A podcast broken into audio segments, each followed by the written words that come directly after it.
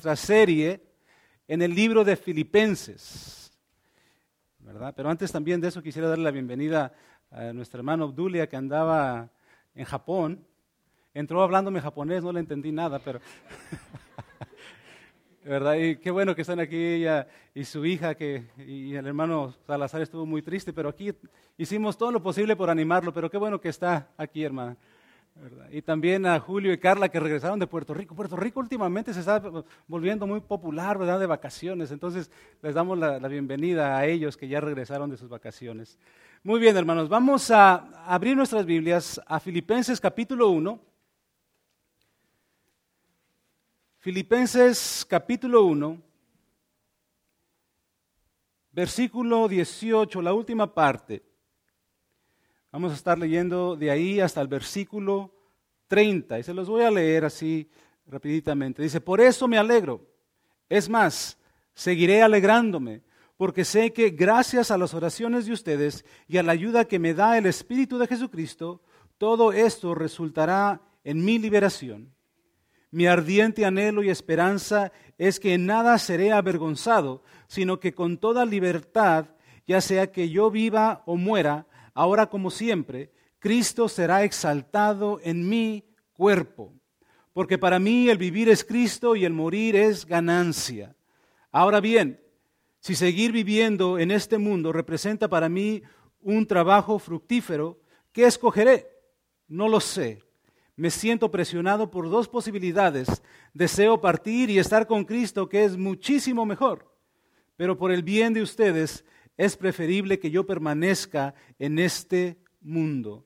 Dice, convencido de esto, sé que permaneceré y continuaré con, todos ustedes para contribuir a su jubiloso avance en la fe.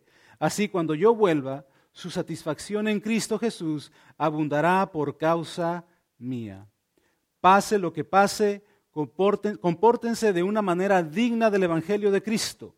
De este modo, ya sea que vaya a verlos o que estando ausente solo tenga noticias de ustedes, sabré que siguen firmes en un mismo propósito, luchando unánimes por la fe del Evangelio y sin temor alguno a sus adversarios, lo cual es para ellos señal de destrucción para ustedes, en cambio, es señal de salvación y esto proviene de Dios.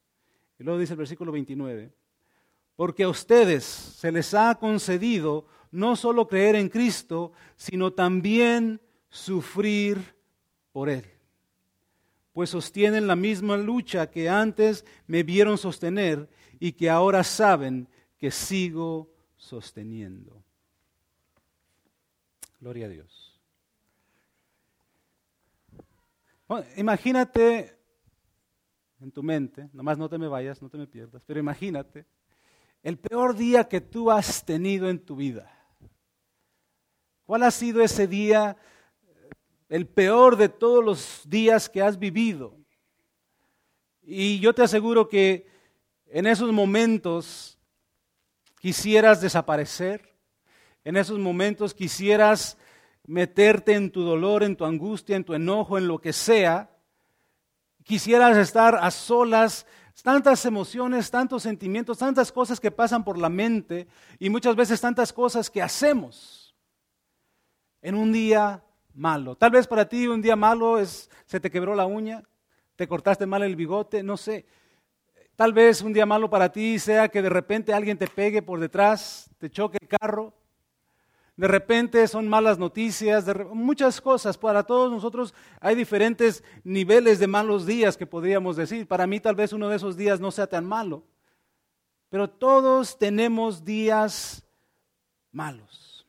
Ahora, hemos estado viendo y aprendimos la semana pasada en la, primera porción de Filipenses que vimos en el capítulo 1, que a pesar de todo, Pablo, en medio de las tribulaciones, en medio de sus circunstancias, que eran pésimas, Él sabía y nos enseña que el verdadero gozo y contentamiento que nosotros debemos de tener no depende de eso, no depende de, de, lo que estemos viviendo, de lo que estemos sufriendo, de lo que estemos careciendo.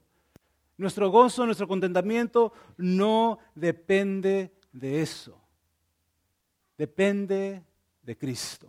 Amén. Ahora, la escritura que, vamos, que leímos hoy y que vamos a estar viendo es lo que es el punto claro que nos da a entender que cada momento, fíjate, eso es muy importante, que cada momento que tú y yo confiamos en Dios es momento de gozo. Sí, o sea, cada momento que tú y yo confiamos en Dios, que es todo momento, cada segundo, cada instante de nuestras vidas, nosotros confiamos en Dios. Eh, este, sabemos que Él está eh, en todo, sabemos que estamos en sus manos. Y eso, hermano, nos debe de traer verdadero gozo. El confiar en Dios, depositar nuestra fe en Dios, saber que Él está ahí. Vimos la semana pasada que, que Él todavía sigue obrando, ¿verdad? que lo que empezó en mí, lo que empezó en ti, en cada uno de nosotros, no lo ha terminado, sino que lo va perfeccionando. Hay un principio y un fin, pero en medio, hay algo en medio, y es en ese en medio que vamos a pasar por turbulencia, que vamos a pasar por dificultades, y esas cosas son las que Dios usa para moldearnos y para perfeccionarnos. Y es lo que Pablo dice, ¿verdad? Hey, quiero que sepan que el gozo está en Cristo a pesar de la turbulencia, a pesar, a pesar de las circunstancias. ¿Qué, está sucediendo? Bueno, sabemos que, Pablo, hermanos, está encarcelado, está en su casa bajo arresto domiciliario, es lo más probable.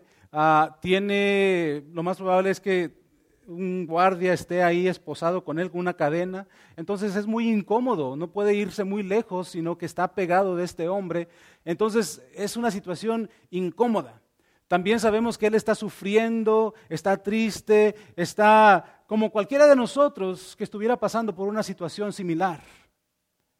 Pero sabemos que, que a pesar de todo eso, hermanos, Pablo no se da por vencido. Sí, él, para él el Evangelio, expander el Evangelio de Cristo es algo primordial, es algo esencial, es algo que él tiene que hacer. O sea, no se detiene.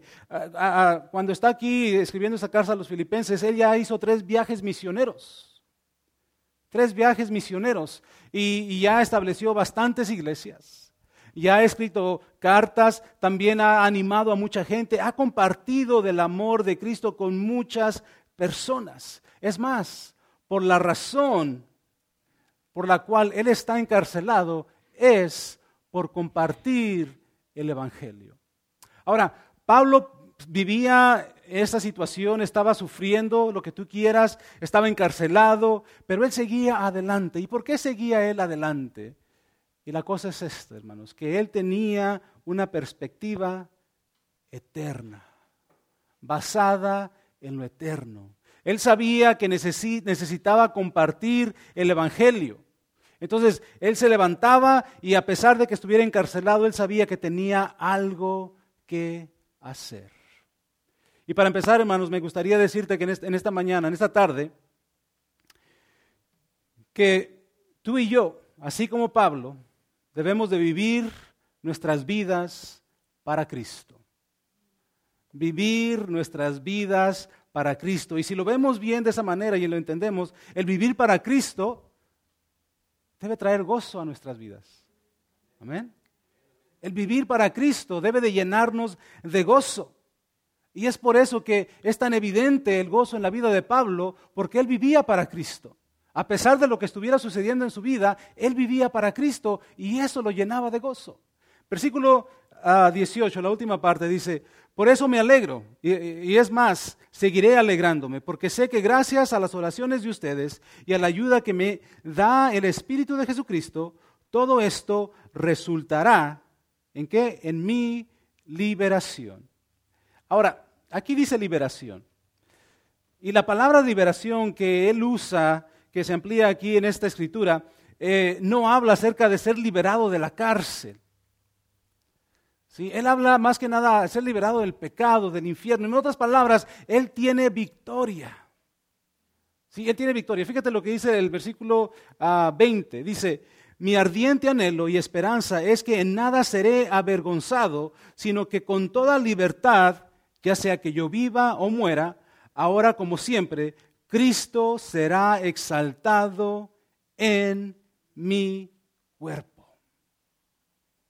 Pablo, hermanos, no tenía nada de qué avergonzarse. Él sabía que muy pronto iba a estar delante de un juez que lo iba a juzgar, pero él decía, hey, no importa quién me juzgue. Si es aquí en la tierra, no tengo nada de qué avergonzarme. Si es delante de la presencia de Dios que me va a juzgar, hey Dios, eh, mi Padre lo ha hecho todo, aquí está, no tengo de nada de qué avergonzarse. Lo que yo he hecho, lo he hecho para ti. Pablo, hermanos, vivía la vida eh, pensando en la eternidad, pensando, y no, no, no quiere decir que andaba caminando sobre las nubes. No, simple y sencillamente, él sabía el propósito por el cual estaba aquí. Y él sabía que en realidad lo único que cuenta es lo eterno. Sí, lo único que cuenta es aquello que va a permanecer hasta el final. Entonces él tenía esta, esta, esta, mentalidad y él sabía que la verdad era Jesucristo y él vivía para Cristo, entonces no tenía nada de qué avergonzarse, no tenía nada que esconder, él no tenía vergüenza de nada. Es más, él estaba esperanzado en algo. Él sabía, ¿saben una cosa? Ya sea que yo viva o muera, o sea, no tenía miedo. Cristo será glorificado. ¿Cuántos de nosotros podemos decir eso, hermanos? Ya viva o muera, Cristo, Dios va a ser glorificado a través de mi cuerpo. Solamente una persona que, vive para Cristo puede decir eso. Una, una persona que en realidad ha entregado su vida a Dios. Y es por eso que Pablo, hermano, se puede regocijar en cualquier circunstancia que se presente, porque él está viviendo su vida para Cristo. ¿Por qué? Porque su gozo, una vez más, está basado en su salvación, está basado en su relación que él tiene con Dios, no en sus circunstancias. Entonces, si tú y yo vivimos para Cristo, que todos aquí, la mayoría de nosotros, decimos que vivimos para Cristo, ¿verdad que sí? Muy bien. Entonces, si todos vivimos para Cristo, hermanos, eso es más que suficiente para vivir una vida llena de gozo día tras día, a pesar de las circunstancias. ¿Por qué? Porque mi gozo está basado en la salvación que Dios me ha dado y está basado en esa relación que yo tengo con Él, que me dice, todo va a estar bien. No he terminado contigo. Sí estás pasando por esa situación, pero no he terminado contigo. No he terminado contigo. Todo obra para bien. A pesar de lo más feo que tú te puedas imaginar, eh, a pesar de lo que tú estés viviendo, tú dices, pero es que tú no conoces mi problema. Tal vez no, pero tú no conoces el mío. Bueno, ya lo conoces. Pero cada uno tenemos una situación, hermanos. Pero a pesar de todo eso, Dios es más grande que eso y mi gozo está basado en Él y no en el problema no en la situación. Versículo 21 dice lo siguiente, porque para mí el vivir es Cristo y el morir es ganancia. E, este versículo eh, se ha convertido, como dicen en inglés, cliché. Lo decimos nada más por decirlo, muchas veces. Pero fíjate lo que dices, para mí el vivir es Cristo. Perfecto. Y después dice, y el morir es ganancia. es como que le patinamos. Para mí el vivir es Cristo y el morir es ganancia. Hermanos, ese, ese debería ser el lema de todos nosotros, de nuestra vida. Pablo no le tiene miedo a la muerte. Él sabe que, que si él vive, va a seguir sirviendo a Jesús. Él sabe que, va a seguir haciendo su trabajo y va a seguir yendo a compartir, animar y a llevar a aquellas personas a los pies de Cristo. Pero también dice que si se muere, se va a pasar una eternidad con Dios, a olvidarse de los problemas, del esposo gorroso, de la esposa necia. No, no se cree de las situaciones que estamos viviendo aquí en la tierra. Dice, hey, todo es mejor si yo voy y paso delante de la presencia de Dios. Imagínate estar delante de la presencia de Dios. En nuestras mentes no lo podemos entender y captar completamente. No podemos. Muchas veces, y tal vez muchos de nosotros todavía nos preguntamos eso, o cuando eras niño ah, también te lo preguntabas, de repente Nati o Daniel se me acercan y dicen, papá, ¿Vamos a pasar toda la eternidad adorando a Dios? Digo, sí. Dice, ay, qué aburrido. Yo, creo que piensan que yo voy a estar tocando algo, no sé, ¿verdad? Pero, eh, o sea, tenemos un concepto de lo que es la adoración, de lo que conocemos aquí, pero allá vamos a ser transformados, dice la palabra de Dios. Ya no vamos a ser los mismos, vamos a ver las cosas diferentes. Y el hecho de estar delante de la presencia de Dios, hermanos, va a ser algo tremendo. Es como si de repente tienes un banquetazo para 20 personas. ¿Cuándo te lo vas a acabar? Jamás. Bueno, tal vez en 20 días, no sé. Pero eh, estando delante de la presencia de Dios, Dios va a hacer todo. O sea, no va a haber tiempo para estar pensando que eh, esto o que el otro, sino delante de la presencia de Dios. En realidad no tenemos eh, una, un, mapa o unas instrucciones exactamente cómo va a ser todo. Tenemos idea de cómo va a ser todo, la, la Biblia nos enseña, pero en realidad no vamos a saber exactamente con exactitud hasta que lleguemos ahí. Y dice, y dice Pablo, estar delante de la presencia de Dios para mí es ganancia. O sea, en realidad, ¿cuál escogeré?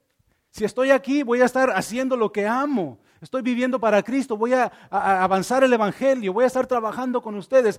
Y eso lo, anhelo y, y lo amo, porque vivo para Cristo, pero también sé que si muero y paso delante de la presencia del Señor, wow, eso es algo tremendo, es mejor.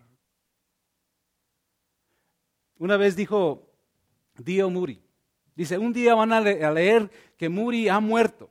Dice, por favor, no les crean, porque en ese momento es cuando más vivo voy a estar. Tremendo. Todos conocemos, bueno, la mayoría de nosotros conocemos Muri. Muri fue el que inició el Instituto, el Instituto Bíblico Muri, pero él empezó como evangelista. Pero dice, hey, si escuchan por ahí rumores de que estoy muerto, hey, no les hagan caso, no estoy muerto. Estoy vivito y coleando. Estoy más vivo que nunca. Hermanos, yo no conozco muchos cristianos, es más, no sé de algún cristiano que, diga, yo quiero estar, yo quiero morir delante de la presencia de Dios, yo quiero estar delante de la presencia de Dios, ya me quiero ir, ya me quiero ir. Yo no he conocido a alguien así. Pero sí he tenido la oportunidad de conocer un joven de 20 años que me ha dicho, eh, eh, pastor, yo sé, yo siento, dice, no sé, pero yo siento que yo no voy a vivir mucho. Dice, yo no sé si vaya a ver los 30 años. Yo no sé si llega a cumplir los 30. Y es un hombre, un joven entregado a Cristo, un hombre, un joven que, está estudiando y se está preparando, pero él sabe en su mente, él siente que no va a vivir más de 30 años o que, tal vez ni siquiera llegue a los 30.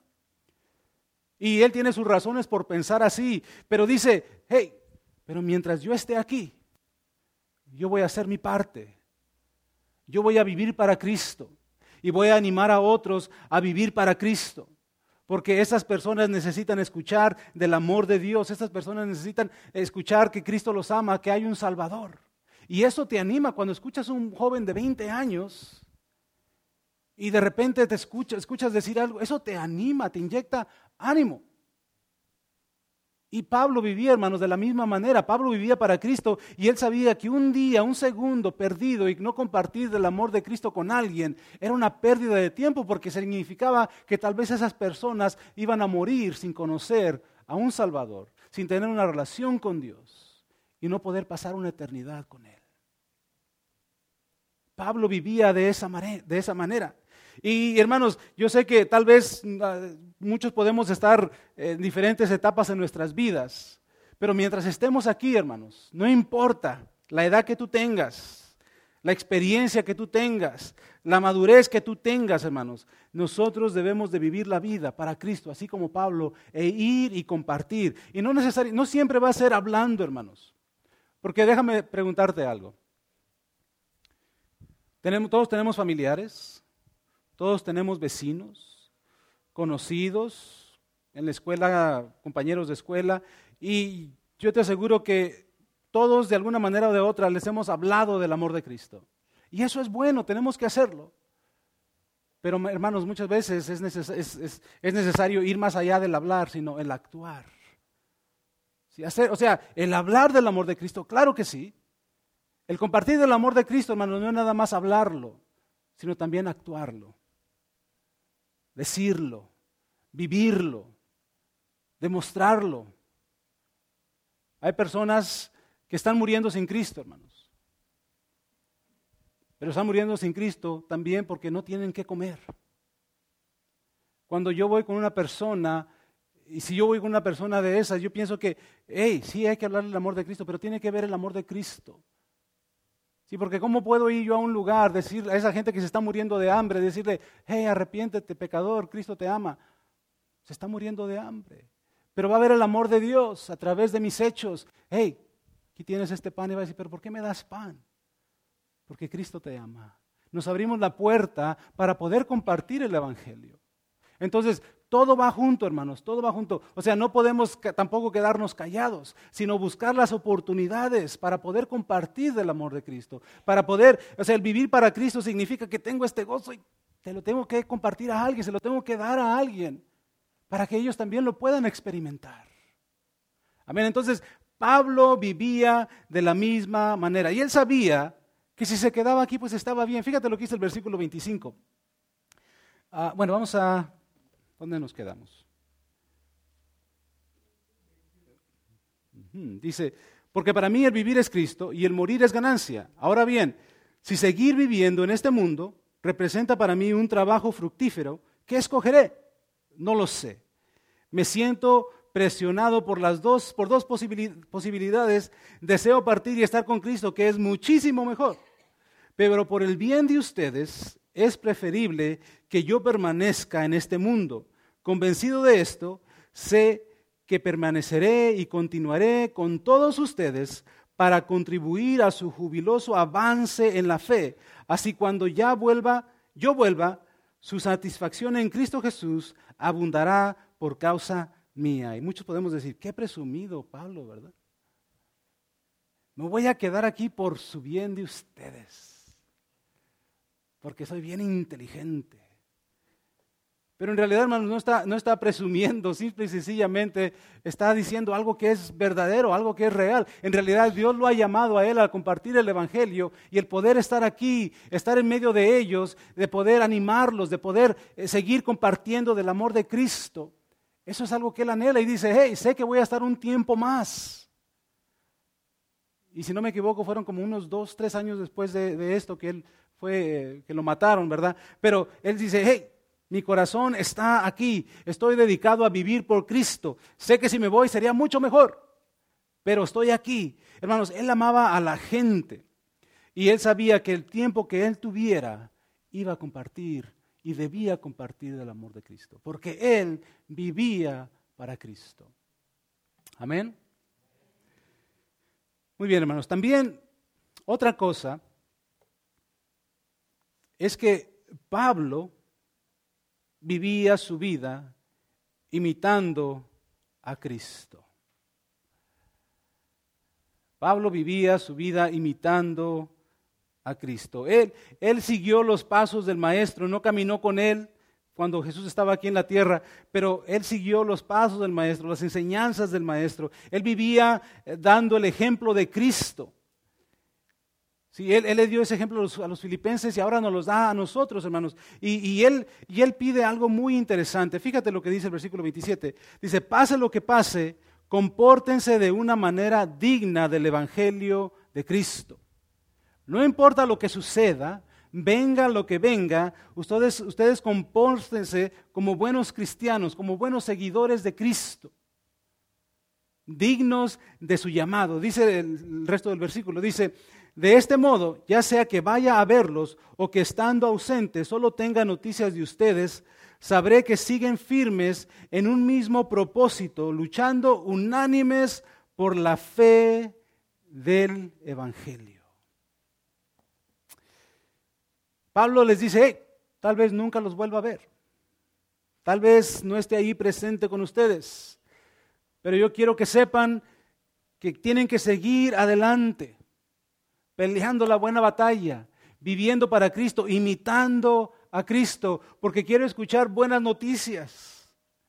Sí, y recordemos, hermanos, Pablo, Pablo está encarcelado, no está viviendo las mejores circunstancias, y él está animando a la gente. Hey, hay que vivir para Cristo, imiten a Cristo. Quiero escuchar que siguen adelante, que el amor de Cristo sigue siendo ah, revelado, sigue siendo llevado a aquellas personas Vivan dignos del Evangelio de Cristo, les dice Pablo. Nosotros nos enfrentamos, hermanos, eh, a, muchas cosas cada día. a diferentes situaciones. Pero pregúntate, en cada situación, en cada problema, en cada circunstancia, en cada alegría, en cada cualquiera que sea la cosa que tú estés viviendo, ¿representamos a Cristo como debe ser representado? En realidad la gente puede decir, hey, Él está representando a Cristo. Entonces Pablo nos está llamando a que actuemos, hermanos, que, vivamos de cierta manera, imitando a Cristo. Y ahí menciona algo muy importante. El versículo, la parte última ah, del versículo 27 dice, sabré que siguen firmes en un mismo propósito, luchando unánimes por la fe del Evangelio. Está hablando de unidad. Hermanos, en el, déjame decirte que, decirte que en el Evangelio, en el cristianismo, no hay llaneros solitarios. Con su tonto. ¿Cómo le dicen en español? Al, indio que andaba con el llanero solitario. Toro en español. ¿Eh? En inglés se llama tanto, que quiere decir que, si lo, lo lees en español dice tonto. Entonces, no somos llaneros solitarios, hermanos, con un tonto. unidos, hermanos. Dice Pablo que yo quiero que, unánimes, con un mismo sentir, con un mismo eh, espíritu, compartan del amor de Cristo. Que vayan hacia adelante compartiendo del amor de Cristo. La vida cristiana, hermanos, nunca fue eh, diseñada para vivirse sola sino para que viviéramos en unidad. Es más, el hombre no puede vivir solo. Por eso Dios, gracias a Dios que hizo a la mujer. Amén. Gracias a Dios que hizo a la mujer, hermanos, porque si no andaríamos nosotros no como el llanero solitario, sino como el tonto. Gracias a Dios que Él hizo a la mujer, porque sabía que nos necesitábamos el uno al otro. Sabía que nos necesitábamos y que era necesario esa unidad. Y de la misma manera, hermano, la iglesia de Cristo debe tener un propósito. Y, ese es compartir el Evangelio, que los muchos que, puedan, que puedan escuchar del amor de Cristo y que vengan a sus pies, pero eso no se hace uno solo, sino unidos, en un mismo sentir, en un mismo espíritu. A pesar de la oposición, el resto del versículo 27, 28, yendo al 28, dice, ah, y un mismo es propósito, luchando unánimes por la fe del Evangelio y sin temor alguno a su adversario, a sus adversarios, lo cual es para ellos señal de destrucción. Para ustedes, en cambio, es señal de salvación y esto proviene de Dios. Hermanos, hablando de unidad, la iglesia, para poder nosotros decir estamos haciendo nuestro trabajo, hermanos, podemos, debemos de estar alcanzando gente para Cristo. Y tal vez no van a venir todos a esta iglesia, pero poder ir y compartir y decirles, hey, Cristo te ama. ¿Verdad? Y eso se hace en unidad. ¿Sí? Eso se hace en unidad. Cuando el mundo ve, hermanos, que hay amor, para poder haber unidad en la iglesia tiene que haber amor. Y cuando el mundo ve esa unidad, ve ese amor, entonces la, gente va a decir, yo quiero eso. Yo quiero eso que ellos tienen. ¿Sí? Yo quiero eso que ellos proclaman, porque no nada más lo están diciendo, sino que lo están viviendo. Y cuando la iglesia no vive lo que predica, hermanos, entonces en realidad es una iglesia sin fuerza. Es una iglesia que no tiene poder. Es una iglesia que no va a, caminar. Es una iglesia que no va a dar fruto. Entonces Pablo les dice, tenemos que mantenernos unidos, de lado a lado, compartiendo el Evangelio, sin tener miedo a aquellos que los critiquen, adversarios, aquellos que estén en contra de ustedes, aquellos que los vayan a perseguir, sino seguir adelante. Y esa es la iglesia auténtica, esa es la iglesia real aquella iglesia que sigue adelante, aquella iglesia que hace su trabajo, esa iglesia que anuncia la verdad, que vive la verdad de Cristo. Hermanos, el, el cielo y el infierno son reales. Amén. Y el hombre, por causa de su pecado, si no se arrepiente, si no acepta la salvación que Cristo Jesús ofrece, es destinado a pasar una eternidad, no en el cielo, sino apartado de Dios. Pero hay una salvación, hay una esperanza, y es Cristo Jesús. Y ese es nuestro mensaje. y cuando la iglesia de Cristo vive unida en amor, perseverando, el mundo se da cuenta de ese amor. Y dándose cuenta de ese amor, podrán, no podrán ignorar el Evangelio. Porque el Evangelio de Cristo, hermanos, es lo que nos trae. Amor, amor, gozo, paz. Y dice Pablo, tenemos que imitar a Cristo. Individualmente tenemos que imitar a Cristo. Cada, yo, Eduardo Huerta, yo tengo que imitar a Cristo día tras día. Comportarme digno eh, de mi llamado. Comportarme y llamado a ser hijo de Dios, no a ser pastor, ser hijo de Dios. Amén. Entonces yo tengo que demostrar que en realidad Dios es fiel en mi vida. Miren, hermanos, es, es fácil poder decir, hey, todo es gozo, todo es alegría y los problemas, y de repente recibes la noticia, hey, en el examen de tu esposa, esposa salió algo que no está normal. Es ahí, hermanos, donde en realidad decimos, en realidad confiamos en Dios. Y no quiere decir que no tenga miedo. Siempre tenemos miedo a la incertidumbre, a lo desconocido. Pero dice la palabra de Dios que todo obra para bien. Dice Pablo, si vivo o muero, no tengo nada que avergonzarme y mi cuerpo glorificará a Dios. Vivamos dignos de nuestro llamado, de ser hijos de Dios. Para finalizar, hermanos, Pablo les recuerda algo que ya he estado mencionando en cuestión de los adversarios. Y quiere decir esto, hermanos, que aunque la iglesia esté unida, aunque la iglesia esté produciendo, se esté trayendo gente a los pies de Cristo, no nueva vida necesariamente, a los pies de Cristo. Porque cuando lleguemos al cielo, Dios nos va a preguntar, ¿eh, ¿cuántas gentes habían en nueva vida los parques? A ver, no.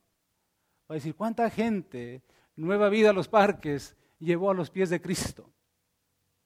Y Pablo dice, a pesar de que la iglesia sea una iglesia unida, una iglesia fructífera, una iglesia que, va avanzando, que creo que nosotros somos esa iglesia, entonces va, de todos modos va a haber oposición. Hay muchas personas que no lo van a aceptar. Entonces, por último, quiero decirte que Pablo nos enseña y nos dice que a pesar de las circunstancias, a pesar de la oposición, a pesar del sufrir, a pesar de todo eso, vive tu vida confiando en el poder de Dios a pesar de la adversidad. Vive tu vida confiando en el poder de Dios a pesar de tu adversidad. Versículo 29 dice, porque a ustedes se les ha concedido no solo creer en Cristo, sino también sufrir por Él. Aleluya. Esas son las palabras que muchas veces no queremos escuchar. Y dice el resto, pues sostienen la misma lucha que antes me vieron sostener y que ahora saben que sigo sosteniendo. Pablo está recordándoles, hey, ustedes tienen un blanco en la espalda, un bullseye, como dicen en inglés. Hey, ese es cristiano se burlan de ti, te remedan. Eres un tonto, te lavaron el coco. Hermanos, esa es la persecución que, nosotros vivimos, ¿sí o no? Nuestros familiares tal vez se alejan de nosotros y nada más nos, nos llaman cuando quieren que oremos por ellos. O cuando necesitan, cuando necesitan dinero, si es que tenemos dinero. Pero por lo general, ese es el tipo de persecución que nosotros vivimos. Hermanos, démosle gracias a Dios por eso. Hay gente en China escondiéndose para poder adorar a Dios. El adorar a Dios, el tener algo así es un privilegio. Ellos lo ven como un privilegio. Y desean, anhelan eso. Y muchos de ellos el gobierno los ha matado porque son seguidores de Cristo. ¿Sí? Son personas que, que han entregado sus vidas a Cristo y se tienen que esconder. Personas que han sido mártires por Cristo, hermanos. Personas que las han matado. Hey, ¿tú eres seguidor de Cristo? Sí, yo soy seguidor de Cristo. Un pedradazo aquí como Esteban. A puras pedradas lo mataron. Por causa de Cristo. Ahora déjame te, pregunto. ¿Para ti el vivir es Cristo? Qué tremendo, ¿verdad? Hermanos, la situación aquí se está poniendo difícil. Eh, hablemos de lo, que, de lo que ahorita está, se está viendo mucho y que hemos estado teniendo juntas eh, en, en vida de cómo vamos a lidiar con esto. Y es este, los homosexuales, las lesbianas. ¿Cómo lidiar con eso, hermanos? De repente viene una pareja homosexual que se quiere casar y me dice, hey, cásame. ¿Qué voy a hacer yo? ¿Qué enseña la Biblia? ¿Cómo poder hablar de eso? ¿Cómo poder protegernos? Y aún así, hermanos, amar a esa gente y compartirles el amor de Cristo para que ellos puedan ver que Dios los ama. Sin rechazarlos. La cosa se va a poner peor, hermanos, para nosotros los que creemos en Cristo. Y si no tenemos una idea de lo que es lidiar con eso, hermanos, nos podemos meter en muchos, muchos problemas. Hermanos, ¿Estamos dispuestos a morir por Cristo? ¿A sufrir por Cristo? Por causa del Evangelio. ¿sí? Por causa del Evangelio. No por las decisiones locas que hayamos tomado anteriormente, no, por causa del Evangelio. Imagínate, hermanos, eh, eh, eh, la clase que está dando el hermano los domingos del libro morado, el discipulado, habla acerca de cómo traer otros a los pies de Cristo, cómo guiarlos. Y también habíamos hablado que, vamos a, que queríamos hacer una, una, serie de estudios de evangelismo y vamos a hacerla todavía más adelantito, pero mucho de lo que queríamos hablar está ahí. Entonces vamos a hablar después de otras cosas, de cómo compartir el amor de Cristo, cómo evangelizar. Pero imagínate, de repente vamos caminando Vamos caminando y de repente nos acercamos con alguien y tal vez le damos una botella de agua, no sé, y empezamos a platicar, le compartimos el Evangelio y de repente, sácate, le hace una cachetada. No, yo no pongo la otra. ¿Qué haríamos? Todos le brincamos encima y le damos un trancazo y luego venimos por él y lo traemos aquí y oramos por él. No, ¿verdad? Hermanos, eso es ser. imponemos manos. Eso es sufrir por Cristo. ¿Ustedes se acuerdan de Ali? La, una de las jovencitas de Muri.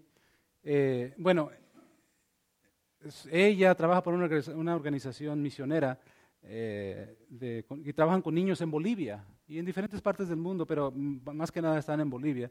Entonces ella me estaba diciendo, eh, a ver qué día nos acompañas a Colombia. Queremos ir para allá y, queremos ir a, llevar este, Biblias a, los cristianos y hablar con los pastores. Y se acaban de matar tantos pastores. Y yo,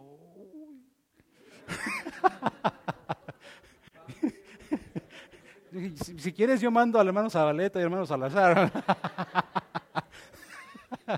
Entonces, escuchando eso, hermanos, de repente como que dices, ¡ay! Eh, eh, ok, en realidad estamos dispuestos a dar nuestras vidas por, este libro, hermanos, que alguien entre y diga, hey, y nos ponga una pistola aquí en la cabeza, cada uno de nosotros. Son extremos, pero bueno, sueñen conmigo. Pero de repente llega aquí, tiene la pistola y te dice, hey, ¿crees este libro? ¿Crees que Dios es, que Cristo es el Hijo de Dios, que Cristo es Dios? Y de repente, sí, ahí me tiran a mí. Y el que sigue, ¿qué diríamos? Bueno, ¿qué dirían? Porque yo estaría delante de la presencia de Dios. ¿Sí? ¿O esperarían, no, no, no, y salirse, o salirnos? Hermanos, eso es persecución. Y Pablo les dice, hey, va a haber muchos que van a estar en contra de ustedes, pero sigan adelante. Así como yo he sufrido, dice, ahora ustedes lo están experimentando, lo van a experimentar. Pero ¿saben una cosa? Sigan adelante, gócense. La oposición, déjame decirte algo, hermano, esto es clave. La oposición, la adversidad, el sufrimiento nunca, nunca, nunca va a parar la obra de Dios. La oposición, el sufrimiento nunca, nunca debe de parar la obra de la iglesia. Pablo sabía que, que él iba a enfrentarse a la oposición, pero aún así él fue y compartió el Evangelio. No importa los problemas aquí en la tierra, hermanos. No importa lo que estemos viviendo, lo que estemos sufriendo. Todo obra para bien. Y nos debemos de gozar en el simple hecho y el lo poderoso de esto, que nuestro gozo está basado en la salvación que Cristo Jesús nos ha dado y la relación que tenemos con Él. Punto.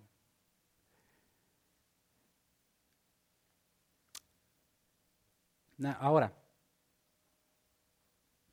pregúntate, y me pregunto yo, ¿estoy viviendo para Cristo? ¿Estoy imitando a Cristo? ¿Estoy confiando en el poder del Evangelio para poder ir y vencer la oposición, la adversidad y que otros vengan a Cristo? Dios nos ha llamado a eso, hermanos, aquí, en esta iglesia, en este local. Y todos tenemos diferentes dones, diferentes talentos. Y Dios quiere usar cada uno de esos dones, cada uno de esos talentos para Él para Él ser glorificado, para que Él sea glorificado por medio de eso. Entonces, nosotros tenemos que hacer nuestra parte, que Nueva Vida, hermanos, los parques, sea una iglesia que a pesar de la oposición, a pesar de la adversidad que cada uno de nosotros está viviendo, a pesar de los problemas, a pesar de las gentes que se opongan porque salimos ahí afuera a tener sabor a nueva vida y tener nuestro servicio ahí o lo que tú quieras, tenemos que seguir adelante seguir adelante. Como dice Pablo, para mí el vivir es Cristo y el morir es ganancia. Y eso, hermanos, debe de producir gozo en nuestras vidas. Ponte de pie.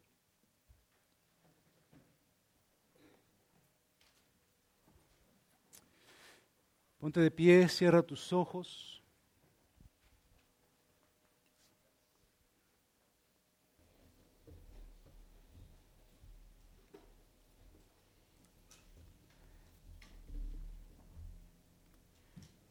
Y mientras el equipo de alabanza toca, yo quiero que tú te preguntes a ti mismo, cierra tus ojos y pregúntate a ti mismo, ¿cómo estoy?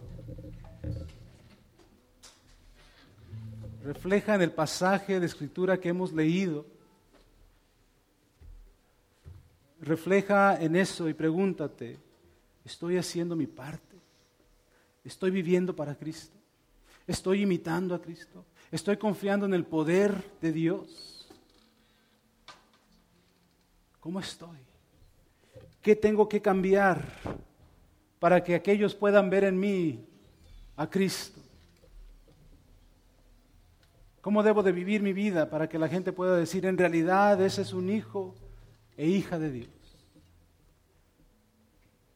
Mientras el equipo toca, yo te pido que ahí en tu lugar o aquí al frente pases, habla con Dios, habla con Dios y dile, Señor, ayúdame. Entrego mi vida a ti. Y aún en la adversidad, Señor, quiero confiar en ti, quiero estar llena de gozo, lleno de gozo. Ayúdame, Señor. En el nombre de Jesús. Ora en tu lugar, pasa aquí al frente. Ahora, si tú eres una persona que nos acompañas, nos visitas, y tal vez tú nunca has tenido ese encuentro con Dios, tal vez tú nunca has entregado tu vida a Él. Tal vez tú nunca le has dicho, Señor, me arrepiento de mi pecado, quiero vivir para ti.